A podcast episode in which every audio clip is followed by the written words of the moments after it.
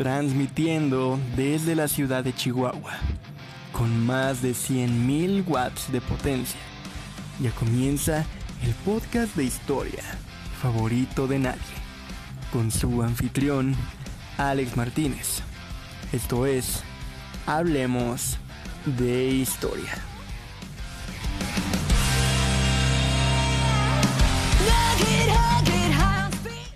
¿Qué tal amigos y amigas? Bienvenidos y bienvenidas sean una vez más a Hablemos de Historia.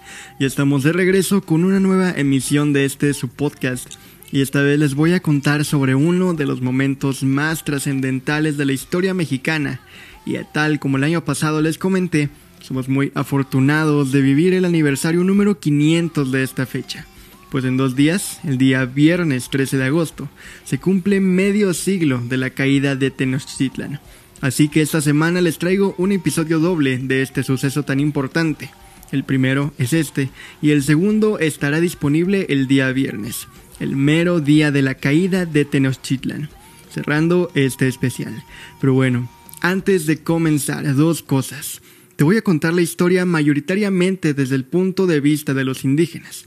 Y dos, si no lo has hecho, te recomiendo escuchar el episodio número uno, el de los aztecas, en el que hago una amplia semblanza de la cultura mexica y te ayudaría a entender mejor este episodio si no conoces tanto sobre ello. Ve, te espero. ¿Ya volviste? Excelente. Comencemos. Hacia el siglo XVI, la civilización mexica ya se había asentado en el lago de Texcoco, donde a base de alianzas con los pueblos vecinos dominaba la mayor parte del territorio de la náhuac y zonas circundantes, llegando incluso a extenderse hasta el Soconusco en Guatemala. Sin duda, los mexicas habían logrado forjar un imperio formidable, y lo más sorprendente es que para la llegada de los castellanos en 1519, Apenas se tenían registros de ellos desde hacía unos cuantos siglos, logrando su ascenso en un tiempo récord, dominando el periodo postclásico mesoamericano. Su capital, Tenochtitlan, erigida en pleno lago de Texcoco, se asemejaba a una Roma mezclada con Venecia, en el Nuevo Mundo. Sobre ella se levantaban grandes templos, mercados, viviendas, santuarios y escuelas, todo a base del sistema de chinampas, las cuales constan de balsas cubiertas de tierra que paulatinamente fueron ocupando la mayoría del agua. En la hasta ese entonces corta historia mexica, le seguían una serie de gobernantes que poco a poco fueron anexando y sometiendo territorios aledaños, ya sea a base de alianzas como la Triple Alianza de Tenochtitlan, Texcoco y Tlacopan, o las guerras de conquista, donde directamente los lugares o ciudades conquistados comenzaban a tributar al Tlatoani mexica. Sin embargo, a pesar de poseer un vasto y amplio territorio bajo su poder, y o influencia, el pueblo mexica era sumamente supersticioso y devoto de sus dioses, sus advenimientos y presagios. Como recordarás, o por si no lo sabías, los mexicas creían que antes de nuestros tiempos habían pasado otras cuatro eras o soles, cada una regida por un dios o diosa diferente. El primero fue Nahui Ocelotl, el sol de tierra, regido por Tezcatlipoca. El segundo fue Nahui Ejecatl, sol de viento, regido por Quetzalcoatl. En el tercer sol cuenta la teogonía que hubo una gran pelea entre los dioses anteriores, Quetzalcoatl y Tlaxcatlipoca, misma que llevó el nombre de Nahui Kiahuitl, sol de lluvia de fuego. Esto por la destrucción causada gracias a la contienda. Entonces, Tlaloc apareció y convirtió el mundo en agua, siendo este el cuarto sol, el Nahui Adl, sol de agua. En algún momento de esta historia, los dioses se reunieron en Teotihuacán y dieron comienzo a nuestra era actual, el quinto sol, Nahui Olin, cuatro movimiento, el sol de movimiento. Siguiendo la leyenda, nosotros los hijos del quinto sol pereceremos por el movimiento de la tierra, los terremotos, pero también gracias a la hambruna y la violencia.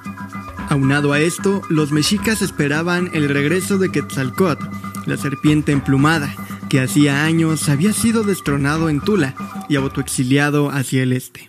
Pero a pesar de ello, los mexicas vivían una época de prosperidad y plenitud muy grande. Ya para principios del siglo XVI, el Huitlatuani que se encontraba a la cabeza del imperio era Moctezuma Xocoyotzin, mejor conocido como Moctezuma II. Y aunque, si bien es cierto, el imperio poseía cierta estabilidad, la relación entre gobernantes y gobernados se comenzaba a fragmentar, ya que se había iniciado un distanciamiento entre ambas partes.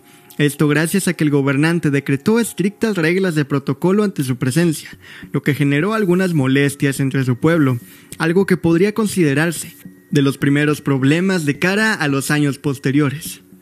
Como ya te dije, los mexicas eran una civilización religiosa y temerosa de sus dioses, pero Moctezuma lo era todavía más. Entonces, se comenzaron a presentar diferentes sucesos que lo inquietaban y lo ponían nervioso sobre lo que pudiera suceder en un futuro cercano. Después del proceso conquistador, Fray Bernardino de Sagún recopiló información sobre estos hoy llamados presagios funestos de la conquista, los Tetzahuil en náhuatl, siendo los siguientes. Primer presagio funesto. Un cometa en el cielo. Diez años antes de la llegada de los castellanos, se vio en el cielo una espiga de fuego, una llama, una aurora. Esta se presentaba de noche hasta el amanecer, cuando el sol la hacía desaparecer. Se dice incluso que se la vio a lo largo de un año. Segundo presagio funesto. El incendio del templo de Huitzilopochtli. Ubicado en la parte alta del Templo Mayor, se encontraba la casa en donde se le rendía honor a Huitzilopochtli, dios de la guerra. En un día cualquiera, dentro de la ciudad, de la nada se presentó un incendio dentro del templo que consumía todo a su alrededor. Al arrojarle agua para sofocar las llamas, se hacían mucho más fuertes y al final no quedó nada. Tercer presagio funesto. Un rayo silencioso. El tercer presagio funesto se dio cuando en una tarde caía sobre la ciudad una lluvia muy ligera. No había posibilidades de una tormenta eléctrica o algo de qué preocuparse. De repente, en el templo de Xiutecutli cayó un sorprendente rayo que causó un gran impacto en el templo. Ese rayo tenía la capacidad de matar a un hombre. Lo sorprendente fue que no generó estruendo teniendo tal magnitud. Entre los habitantes se decía que había sido un golpe del sol. Cuarto presagio funesto. Lluvia de fuego. A diferencia del primer presagio, el cuarto de estos causó mucho más temor y terror dentro de los habitantes de Tenochtitlán. Los relatos indican de la caída de una estrella de fuego, que se iba fragmentando poco a poco hasta que bañó el cielo con sus abrumadoras llamas. El miedo rodeaba entonces el entorno del emperador mexica. Quinto presagio funesto. El lago hirviente. Como si se tratara de un castigo de los dioses, en el quinto presagio funesto, el antiguo lago de Texcoco, que rodeaba la capital del imperio, comenzó a hervir de manera brutal y les arrebató la vida a varios pobladores. Por si fuera poco, las aguas del mismo comenzaron a agitarse de una manera muy violenta y destruyeron varias casas que estaban a su alrededor. Sexto presagio funesto. La Cihuacóatl. Si eres fan del podcast ya conocerás a la Cihuacóatl. Considerada como el origen de la leyenda de La Llorona, en las faldas del lago por las noches aparecía una mujer de piel blanca que gritaba, Hijos míos, ya vienen. Ay, mis hijos, ¿a dónde iremos? Hijitos míos, ya tenemos que irnos lejos. Séptimo presagio funesto. El ave de los espejos. Un día, unos pescadores capturaron un ave que parecía tener un espejo en la cabeza. Por su rareza, la llevaron a Moctezuma, quien a través del espejo vio las estrellas y en una segunda ocasión vio a personas acercándose rápida y violentamente hacia él, mientras iban montadas en una especie de venados, tal y como después describirían a los caballos de los europeos. Pero cuando el Tlatuani quiso avisar a sus sacerdotes, el ave ya había desaparecido. Octavo presagio funesto. Aparición de seres deformes. Los relatos cuentan que el último presagio que se dio antes de conocer a los conquistadores en persona fue la aparición de personas deformes, criaturas con dos cabezas, cuatro manos, tres ojos, que aparecían en los alrededores de Tenochtitlán. Obviamente, eran capturados y presentados a Moctezuma. Luego de que éste las mirara, desaparecían sin dejar rastro alguno, tal como el ave. Moctezuma entonces mandó a llamar a un gran número de nigromantes, sabios y sacerdotes para que pudieran esclarecer todos los presagios que se habían presentado, o al menos darle una respuesta sobre ellos. a lo que le dijeron que no sabían de qué se trataba, o si tan solo hubieran visto algo de ello. El Tlatuani montó en cólera y mandó encerrarlos, pero una vez más estos habían desaparecido, aumentando los temores del emperador. Posteriormente, llegó un ciudadano procedente de Mictlancuautla. Esta persona le dijo a Moctezuma que había llegado a las costas del Golfo de México, donde vio cerros o sierras flotando y moviéndose en el agua, obviamente, haciendo referencia a los barcos de los europeos. El Tlatuani entonces despachó a un grupo de exploradores a corroborar lo que el Macehual decía. Estos, en diferentes ocasiones, vieron con sus propios ojos algo que jamás habían contemplado como lo eran las embarcaciones castellanas. Las crónicas cuentan cómo los enviados del emperador se subían a las copas de los árboles y veían cómo pescaban en lanchas, para después volver a subir a la embarcación. Al volver a Tenochtitlán, le dijeron a Moctezuma: Señor y Rey nuestro, es verdad que han venido gentes a la orilla del gran mar, las cuales pescan con cañas y otros con redes. Hasta ya tarde estuvieron pescando y luego entraron a una canoa pequeña y llegaron hasta las dos torres muy grandes y subían dentro. Serían como 15 personas con sacos colorados, azules, pardos, verdes y del color de nuestras tilmas. En las cabezas tenían puestos paños rojos y otros bonetes, unos grandes y redondos, como comales pequeños. Sus carnes eran muy blancas, y todos tienen barba larga y cabello hasta la oreja. Moctezuma quedó cabizbajo y sin decir palabra alguna.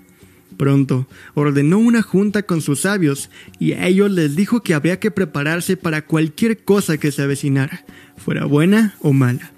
Es a partir de este momento que Moctezuma comenzaría a considerar la idea de que todo se trataba del regreso de Quetzalcoatl, por lo que ordenó enviar ofrendas a los recién llegados con el siguiente mensaje.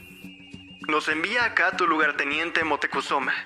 He aquí lo que te da en agasajo al llegar a tu morada de México.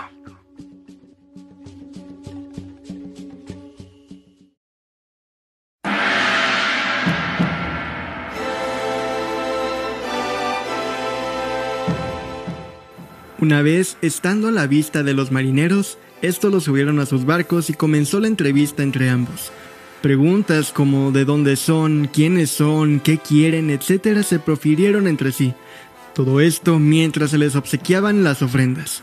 Prontamente los europeos los maniataron y engrilletaron sus pies. Todo esto para después disparar uno de sus cañones a lo que los nativos cayeron desmayados por el impacto de escuchar por primera vez un ruido tan ensordecedor como ese.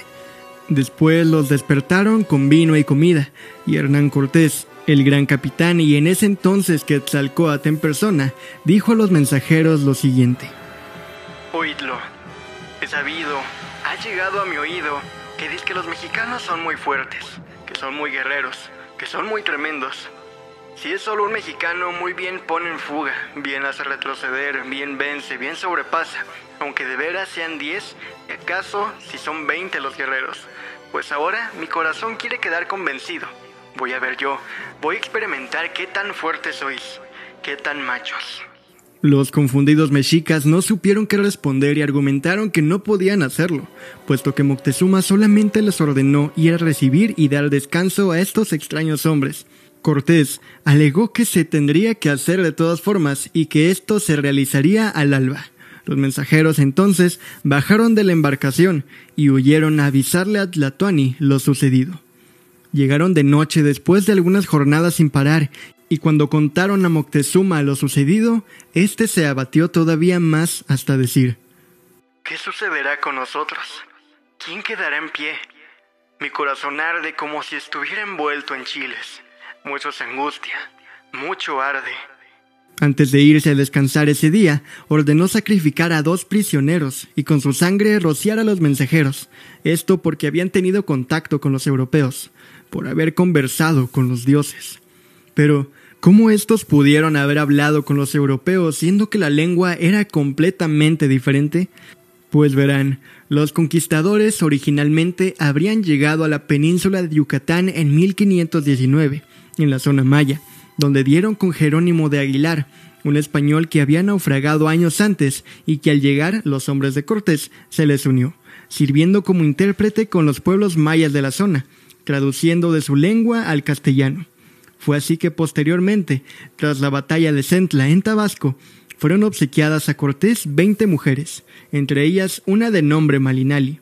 Tras rebautizarla con el nombre de Marina, Cortés, quien no se sintió atraído a ella, la entregó a Alonso Hernández Portocarrero, uno de los capitanes de la expedición. Sin embargo, poco después, este regresa a España como emisario del capitán hacia Carlos I, y Cortés se queda con Marina por su valor como intérprete entre el idioma maya y el náhuatl.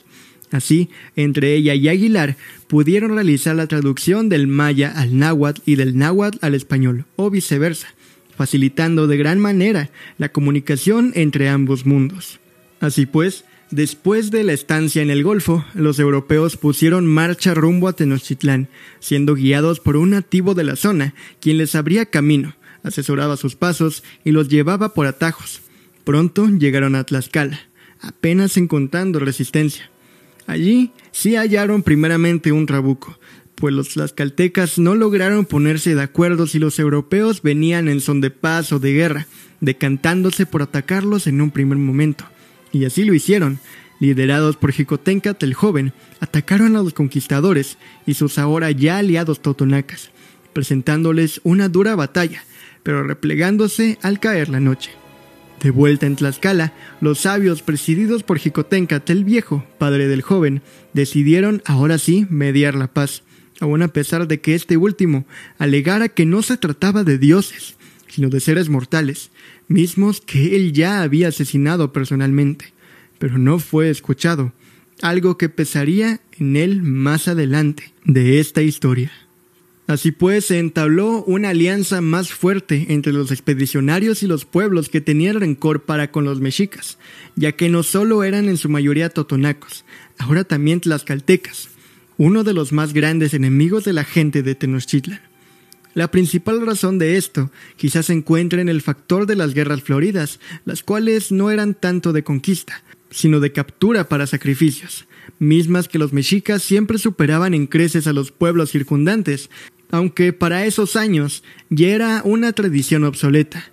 También otro factor de esta rivalidad podría ser el completo control fronterizo y de aduanas entre ambas metrópolis que orquestaban los mexicas. Todo esto fue aprovechado por los europeos a la hora de entablar alianzas y aumentar su poder para hacer frente a los mexicas. Como muestra de paz, los tlaxcaltecas regalaron mujeres a los españoles, entre las que se encontraba una hija de Xicoténcatl el Viejo, quien se casó con Pedro de Alvarado y fue bautizada como María Luisa Tecuelhuatzin. Poco después pusieron marcha de nuevo a la capital del imperio, pero pasando antes por Cholula, una ciudad tributaria y aliada de los mexicas, poblada desde hacía siglos. Los tlaxcaltecas no eran amigos de los cholultecas y advirtieron a los españoles no confiar en ellos. La entrada a la ciudad se dio en un ambiente tenso y de intriga. Los lugareños no querían primeramente dejarlos entrar, pero finalmente lo hicieron, con la condición de que los tlaxcaltecas se quedasen fuera de la ciudad. Para los castellanos, los primeros días fueron recibidos fríamente, hasta que finalmente dejaron de ser atendidos. Quizás por las mismas intrigas que causaba este gran choque cultural o que juraban ser protegidos por Quetzalcoatl, al ser esta una ciudad altamente devota de este dios. Fue entonces que a los oídos de Cortés llegó la noticia de que los cholultecas pensaban sorprenderlo y atacarlo, a lo que éste se adelantó, y sin más comenzó la masacre de Cholula. Cinco mil hombres murieron en menos de cinco horas, bajo el acero de las espadas castellanas y la furia incontrolable de sus aliados tlaxcaltecas y totonacas. La resistencia fue prácticamente nula, y los pocos guerreros que había perecieron al igual que gran número de civiles desarmados. Las mismas crónicas de la época relatan cómo al acabar la masacre, el robo, el saqueo, cuando los europeos y sus aliados avanzaron sobre la ciudad, la gente de esta les temía y sentía un gran espanto. Fue así como los cholultecas fueron muertos y destruidos sin que su dios Quetzalcoatl pudiera haber hecho algo para evitarlo. Después de estos actos, el ejército expedicionario continuó su camino hacia México, atravesando el paso entre los volcanes Popocatépetl e Iztaccíhuatl, para después vislumbrar el gran lago de Texcoco y en él la imponente ciudad de Tenochtitlan. Ya nada podía hacer Moctezuma para evitar que estos extraños hombres blancos detuvieran su marcha, aun a pesar de sus intentos por disuadirlo. Es entonces que éste decide prepararse para el encuentro. Se engalana, se viste y manda hacer lo mismo a su comitiva para ir a dar encuentro a los que llegaban. Estaba acompañado por el señor de Tlacopan, el de Texcoco, su hermano Cuitláhuac y una serie de distinguidos servidores más. Se encontraron el día 8 Ejecatl del año 1 Acatl, siendo el 8 de noviembre de 1519 en el calendario gregoriano en Huitzilán. Allí, los miles de aliados indígenas, sus hombres y Cortés, se vieron de frente a la máxima autoridad del imperio mexica. Era el encuentro de dos mundos. Y esto fue lo que se dijeron. ¿Acaso eres tú? ¿Es que ya tú eres? ¿Es verdad que tú eres Motecuzoma? Sí, yo soy Motecuzoma.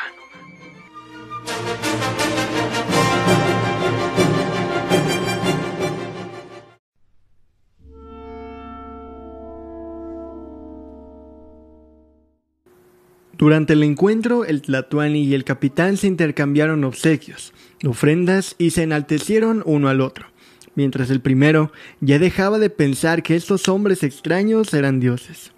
Posteriormente, los españoles fueron alojados en el palacio de Axayácatl, cercano al recinto sagrado de la ciudad. Después de haberles ofrecido comida, bebida y más regalos, dentro de esto último estaban incluidas piezas de oro y piedras preciosas. Pronto, los europeos desprendieron todo el material dorado de estos artefactos y lo fundieron en barras, mientras que las piedras las tomaron los tlaxcaltecas. Pero esto no fue suficiente para los castellanos, quienes husmearon, hurgaron, rebuscaron y se adueñaron de todo lo que vieron que les parecía hermoso. Así, hasta llegar a la casa de almacenamiento de Moctezuma, donde al ver la estancia de los tesoros, cuentan las crónicas, fue como si hubieran sido poseídos por la codicia y la avidez. Tomaron posesión de todo lo que desearon, mientras la multitud de veía horrorizada tal espectáculo de desenfreno y codicia. Marina entonces subió a la azotea del lugar y arengó para que les llevaran más comida y bebida a los europeos, cosa que hicieron, pero presas del miedo. Los atendían y huían desesperadamente. Unos días después, los totonacas habían dejado de pagar tributo a los mexicas como forma de demostrar su apoyo a los europeos, a lo que Moctezuma envió hombres al mando de Cuaupopoca a aplacar la rebelión pero la guarnición castellana que se había quedado en la recién fundada Villa Rica de la Veracruz respaldó a los totonacas en su decisión, comenzando un combate en esta zona, dejando siete bajas españolas y el poblado de Nautla incendiado. Asimismo, la cabeza de uno de los conquistadores, Juan de Argüello, fue cortada y enviada a Moctezuma para demostrarle que estos visitantes eran hombres y no dioses. El 14 de noviembre, Cortés tomó como pretexto estos acontecimientos para arrestar a Tlatuani, exigiendo también castigo para los responsables. Sorprendido, negó haber ordenado el ataque y mandó llamar a Cuaupopoca. A partir de ese momento, el Tlatuani otorgó el privilegio de juicio a Cortés. El proceso fue breve y sentenciaron a morir en la hoguera a Cuaupopoca, a su hijo y quince señores de Nautla. Para prevenir una sublevación, Moctezuma fue entonces sometido con grilletes y se le obligó a presenciar la ejecución. El pueblo mexica, en silencio y expectante, comenzó a dudar de su máximo dirigente por la sumisión mostrada. Permanentemente custodiado, Moctezuma continuó sus actividades cotidianas, convivió con Cortés y sus capitanes, les mostró la ciudad y los alrededores. Durante los siguientes días, el conquistador pidió a Tlatuani que abandonase sus dioses y que prohibiese los sacrificios humanos. También averiguó los lugares de donde procedía el oro. Ante el asombro y disgusto de los sacerdotes mexicas, se derribaron las efigies de sus dioses, se impusieron imágenes cristianas y se celebró una misa en la cúspide del templo mayor. Con el paso de los meses, continuaron ampliando los conquistadores sus relaciones con los pueblos vecinos, poniendo nuevos gobernantes y consiguiendo más y más oro, mismo que una quinta parte iría a parar a las manos del rey Carlos I. Mientras tanto, Moctezuma se impacientaba por los excesos que los europeos cometían contra su confianza, hasta el punto de pedir que se retirasen de la ciudad, a lo que Cortés contestaba negativamente, además de alegar que no podían partir, debido a que sus barcos habían sido quemados durante su estancia en el Golfo para evitar deserciones. Mientras tanto, desde ultramar se giraba una orden de aprehensión contra Cortés, misma que Pánfilo de Narváez partió a hacer efectiva desde Cuba, llegando a las costas del actual México en la primavera de 1520. La noticia pronto corrió hasta Tenochtitlán, donde Cortés la recibió y al no lograr evadirla, decidió partir hacia la costa a combatir con los recién llegados, dejando en la ciudad a una guarnición de 80 hombres al mando de Pedro de Alvarado. Durante la ausencia de Cortés, ya se preparaban los tenochas para la celebración de la fiesta del Toscatl, en honor a Huitzilopochtli. Se mandó a hacer una efigie de tamaño humano del dios, se la atavió ricamente con telas, joyas preciosas, y se la colocó en el lugar indicado. En la mañana del día de la fiesta se la comenzó a incensar y se le ofrendó comida. Y empezó entonces la celebración. Los danzantes se movían bailando hacia el templo mayor de Tenochtitlán ante la mirada de cientos de devotos que se rejuntaban para ver la celebración. Los cánticos se exacerbaban y como olas se escuchaban a cuadras de distancia. El ruido entonces llega hasta los castellanos, que al ver tal fiesta para ellos pagana, cierran las entradas y salidas de la plaza del templo, cercando así a los danzantes, a quienes atacan sin mediar palabra. Las crónicas cuentan lo siguiente. Al momento, todos acuchillan, alancean a la gente y les dan tajos. Con las espadas los hieren. Algunos se les acometieron por detrás. Inmediatamente cayeron por tierra dispersas sus entrañas. A otros les agarraron la cabeza, les rebanaron la cabeza. Enteramente hechas trizas quedaron sus cabezas. Pero otros les dieron tajos en los hombros, hechos grietas. Desgarrados quedaron sus cuerpos. Aquellos hieren en los muslos, a estos en las pantorrillas, a los demás allá en pleno abdomen. Todas las entrañas cayeron por tierra, y había algunos que aún en vano corrían, iban arrastrando los intestinos y parecían enredarse los pies en ellos. Anhelosos de ponerse en salvo, no hallaban a dónde dirigirse. Corrían, gritaban, trataban de escapar, pero allí donde los europeos y sus aliados los veían, morían. Fue entonces cuando los guerreros mexicas aparecieron y los castellanos se acuartelaron, comenzando una breve batalla entre ambos bandos. El ambiente nunca estuvo más tenso que en esos momentos. Al regreso de Cortés, la ciudad estaba vacía. No había gente en las calles, ni en los mercados, ni en los templos. El temor, el rencor y la indignación estaban a la orden del día. El palacio de Axayacatl fue sitiado por los tenochas por veinte días. Es entonces cuando Cortés ordena a Moctezuma calmar a su pueblo ante los constantes ataques que sufrían los europeos por parte de los ciudadanos de México. Esto fue lo que el Tlatuani dijo a su gente. Mexicanos, tenochas, tlatelolcas, os habla vuestro rey, el señor Moctezuma. Os manda decir que lo oigan los mexicanos, pues no somos competentes para igualarlos, que no luchen los mexicanos que se deje en paz el escudo y la flecha. Los que sufren son los viejos, las viejas, dignas de lástima, y el pueblo de clase humilde, y los que no tienen diserción aún, los que apenas intentan ponerse en pie, los que andan a gatas, los que en la cuna y en su camita de palo, los que aún de nada se dan cuenta. Por esta razón, dice vuestro rey, pues no somos competentes para hacerles frente, que se deje de luchar. Los ciudadanos, indignados por la sumisión de su rey a los invasores, ya no se contuvieron y desconocieron a Moctezuma. Lo atacaron con piedras, palos y flechas, hasta que cayó mortalmente herido por un proyectil en la frente, muriendo poco después de esto, el 29 de junio de 1520. La gente ya no soportaba más. El sitio a la casa de los castellanos se intensificó, siendo vigilada día y noche, sin oportunidad de habituallamiento, de conseguir alimento, ni remedios, ni agua. El plan era matarlos de hambre.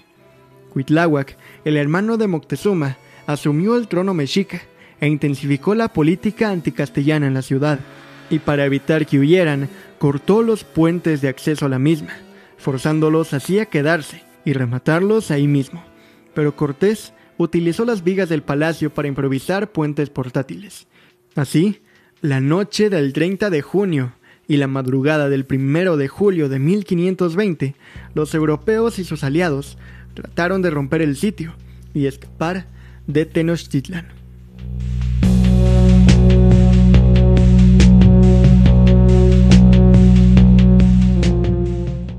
Y así, con este gran punto de inflexión cerramos esta primera parte de la historia de la caída de Tenochtitlan.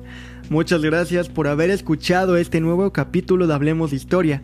Espero de todo corazón que te haya gustado, te hayas entretenido o aprendido algo nuevo que a fin de cuentas es la intención de este proyecto.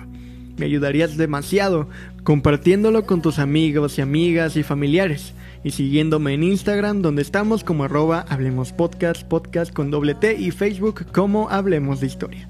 Muchas, pero muchas gracias por haber escuchado este capítulo de Hablemos de Historia y te recuerdo que esta es la primera parte de dos.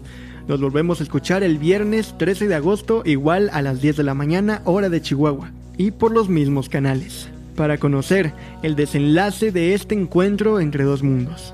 Pero en fin, no me enrollo más, yo fui Alex Martínez.